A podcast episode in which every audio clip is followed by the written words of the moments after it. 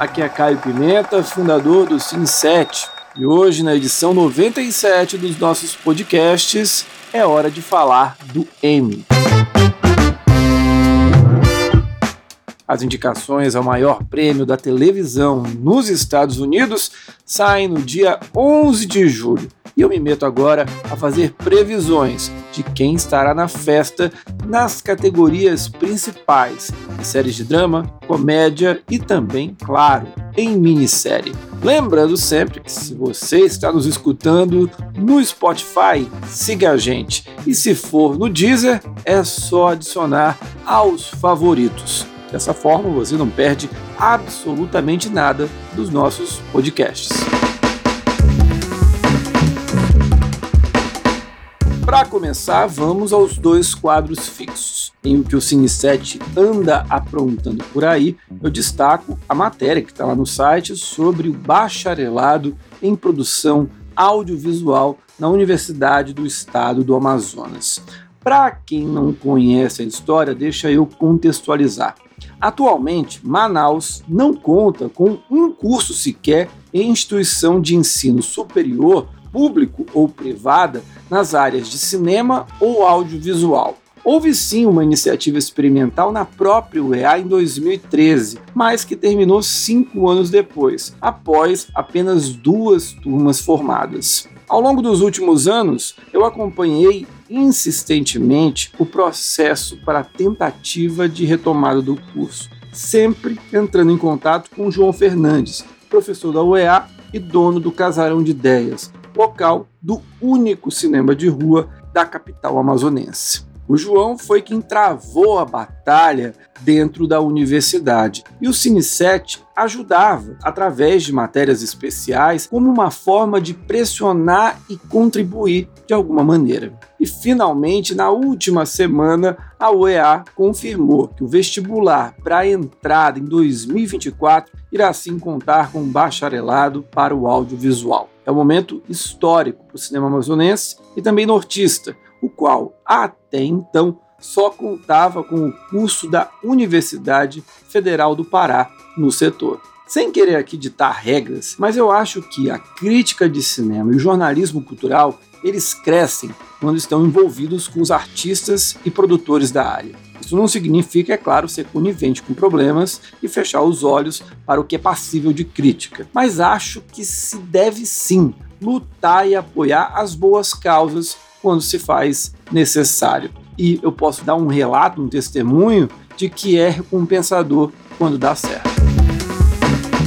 Sobre a treta cinéfila desnecessária da semana, foi difícil achar algo, já que está todo mundo endeusando o Tom Cruise e a série Missão Impossível. Dessa forma, resta citar a Isabela Boscov, chutando cachorro morto com um vídeo dela sobre The Idol. Ela define a série da HBO da seguinte maneira, abre aspas, é uma bagunça, uma falta de coerência, de consistência. O resultado é tenebroso. A série parece ter sido criada por um garoto de 14 anos descobrindo a pornografia. Para completar, a Boscov ainda falou que o The Weeknd, como ator, é um grande cantor. Foi o suficiente para ela virar um dos assuntos mais comentados nas redes sociais, chegando a parar no Trending Topics. Ou seja, foi um senhor bait para conseguir muita visualização, sem dúvida, mas que deu muito certo.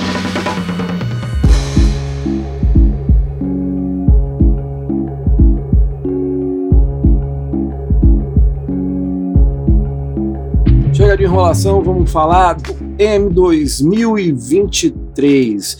Agora eu só quero deixar claro o seguinte: nesse podcast aqui eu vou falar das categorias principais: melhor ator, atriz e melhor série. Aí vai ser de comédia e drama e também, é claro, de minissérie. As demais categorias eu estou deixando no post lá no site do Cine7, o link está na descrição. Para iniciar, vamos com as minisséries, que diferente de edições anteriores, não está em um cenário tão animador assim. Não há nenhuma produção incontestável capaz de simplesmente passar o trator como ocorreu com The White Lotus, Chernobyl e Big Little Lies. E a corrida de melhor atriz mostra bem isso. A Ali Yong surge como principal nome para vencer a categoria pela surpreendente Treta, minissérie da A24 disponível na Netflix. Porém, para que isso aconteça,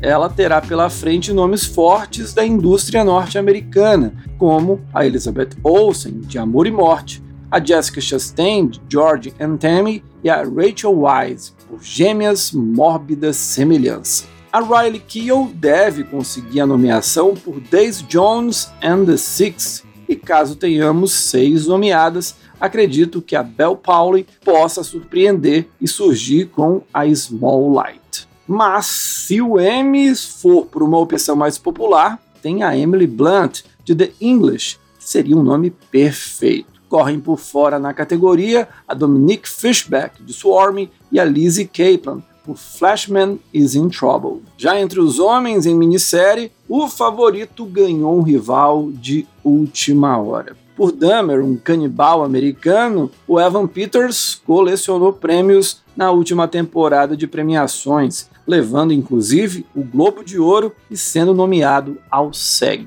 Ele, entretanto, não contava com o sucesso repentino de Treta e a força do Steven Yeun, o qual deve conseguir a primeira indicação ao Emmy. O restante da lista deve ser bem previsível. Steve Carell, de O Paciente, Daniel Radcliffe, Weird, Michael Shannon, de George and Tammy, e o Taron Egerton, de Blackbird, o Ian McGregor, por Obi-Wan Kenobi, e o Jesse Eisenberg, o Flashman is in Trouble, são possibilidades mais distantes de indicações. Por fim, chegamos à melhor minissérie, Dahmer, um canibal americano, Days Jones and the Six, Treta, Blackbird e Jordan Thames são os favoritos para as indicações. Agora, caso o M queira dar uma colher de chá para a HBO, Amor e Morte pode entrar de última hora na lista. Os azarões são a Small Light e o Paciente.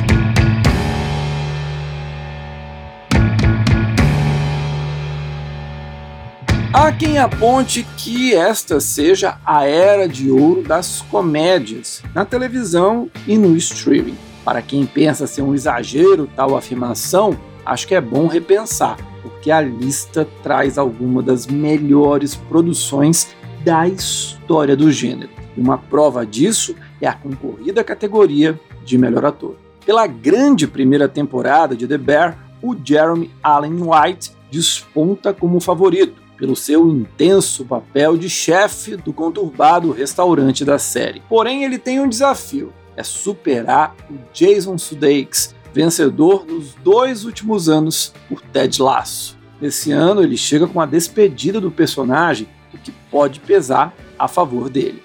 Falando de despedida, o Bill Harder também dá adeus a Barry, uma das produções mais elogiadas da HBO nos últimos anos. Igual Sudeikis, o ator já venceu a categoria duas vezes. Devem completar a lista de indicados a dupla de Only Mothers in the Building, o Martin Short e o Steve Martin. Porém, o Martin Short precisa prestar bastante atenção em relação ao Donald Glover. O astro de Atlanta tem um prestígio monstruoso na indústria. Já venceu o Emmy uma vez e foi indicado em outras duas ocasiões. Logo, nunca é bom duvidar dele. O azarão total dessa categoria é o Jason Segel, por Falando a Real.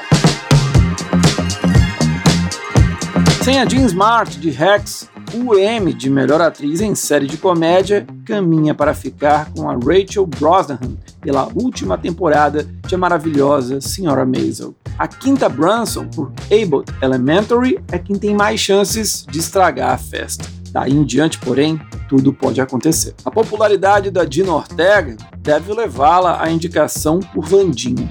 E eu acredito que a lista fique completa com duas veteranas da categoria.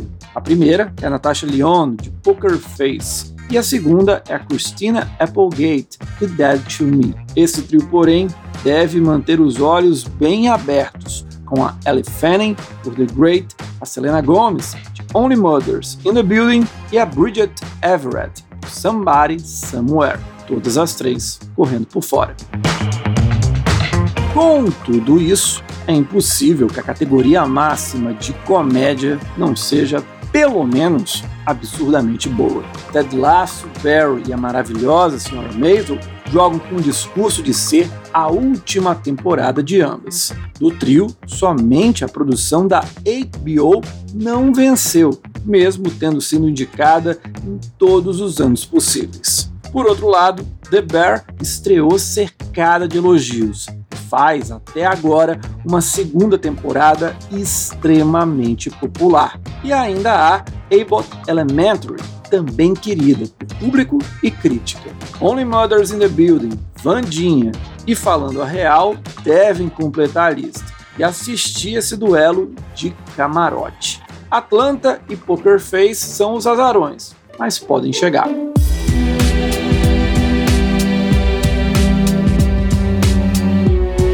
Se a comédia vai muito bem, o mesmo dá para dizer dos dramas. E olha que melhor atriz nem tá tão forte como em anos anteriores. Elevada para a corrida principal após duas indicações em coadjuvante, a Sarah Snook é a franca favorita para finalmente vencer o Emmy por Sussection. Apesar de jogar com a força de interpretar a Rainha Elizabeth em um ano tão histórico, a Imelda Staunton chega sem tanta força pela temporada morna de The Crown. Já Helen Mirren, por 1923, joga com a tradição de uma quatro vezes vencedora da premiação e tem tudo para se tornar a indicada mais velha da história do Emmy na categoria. Ainda que não pareça, a britânica está com 77 anos. A Melanie Linsky por Yellow Jackets e a Bella Ramsey por The Last of Us também devem aparecer.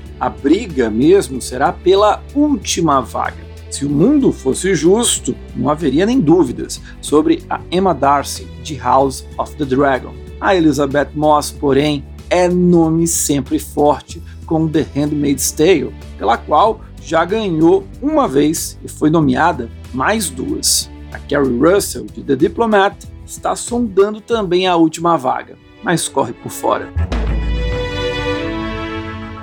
A briga em melhor ator irá remeter aos embates da família Roy em Sussection. O Kieran Culkin é o nome mais do que garantido. Mesmo com a participação menor na última temporada, a força do Brian Cox acaba por influenciar todos os rumos da série da HBO. Acho que por uma homenagem ele acaba também sendo nomeado. A dúvida então se torna o Jeremy Strong, que pode dançar caso os votantes não queiram três indicados de uma só produção. Que fase a do Kendon Roy.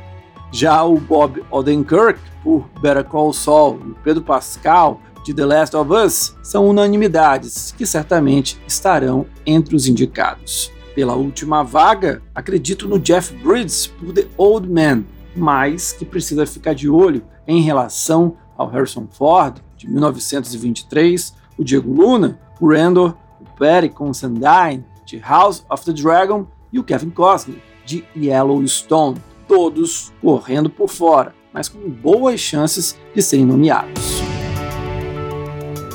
E chegamos então à última categoria, mais cobiçada, melhor série de drama, cujo vencedor cá entre nós, todo mundo já sabe qual será. E olha, apesar do fim simplesmente perfeito, que colocou Better Call Saul em pé de igualdade com Breaking Bad, não há outro cenário possível não seja a vitória de Succession. Os outros três hits da HBO, The Last of Us, The White Lotus e House of the Dragon também serão nomeados. Já The Crown vai mais pela tradição do que pelo feito na quinta temporada. Yellow Jackets e Endor devem fechar a lista, mas The Handmaid's Tale, The Diplomat e 1923 são possibilidades reais de surpresas. Bad Sisters e Rainha Charlotte são completos azarões.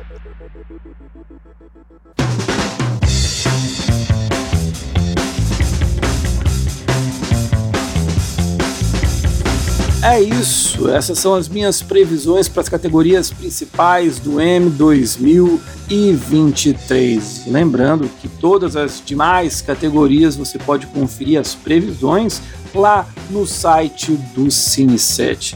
Agradeço a todos vocês que acompanharam essa edição de número 97 do nosso podcast, que foi editado mais uma vez com brilhantismo pelo João Bosco Soares, que também é o montador do Laguinho da Joey, do Biscoiteiras e Sábado Sem Legenda podcasts incríveis que você deve conferir. Muito obrigado a todos e a gente se encontra na próxima edição. Estamos chegando perto do número 100. Não perca! Muito obrigado e até a próxima. Tchau!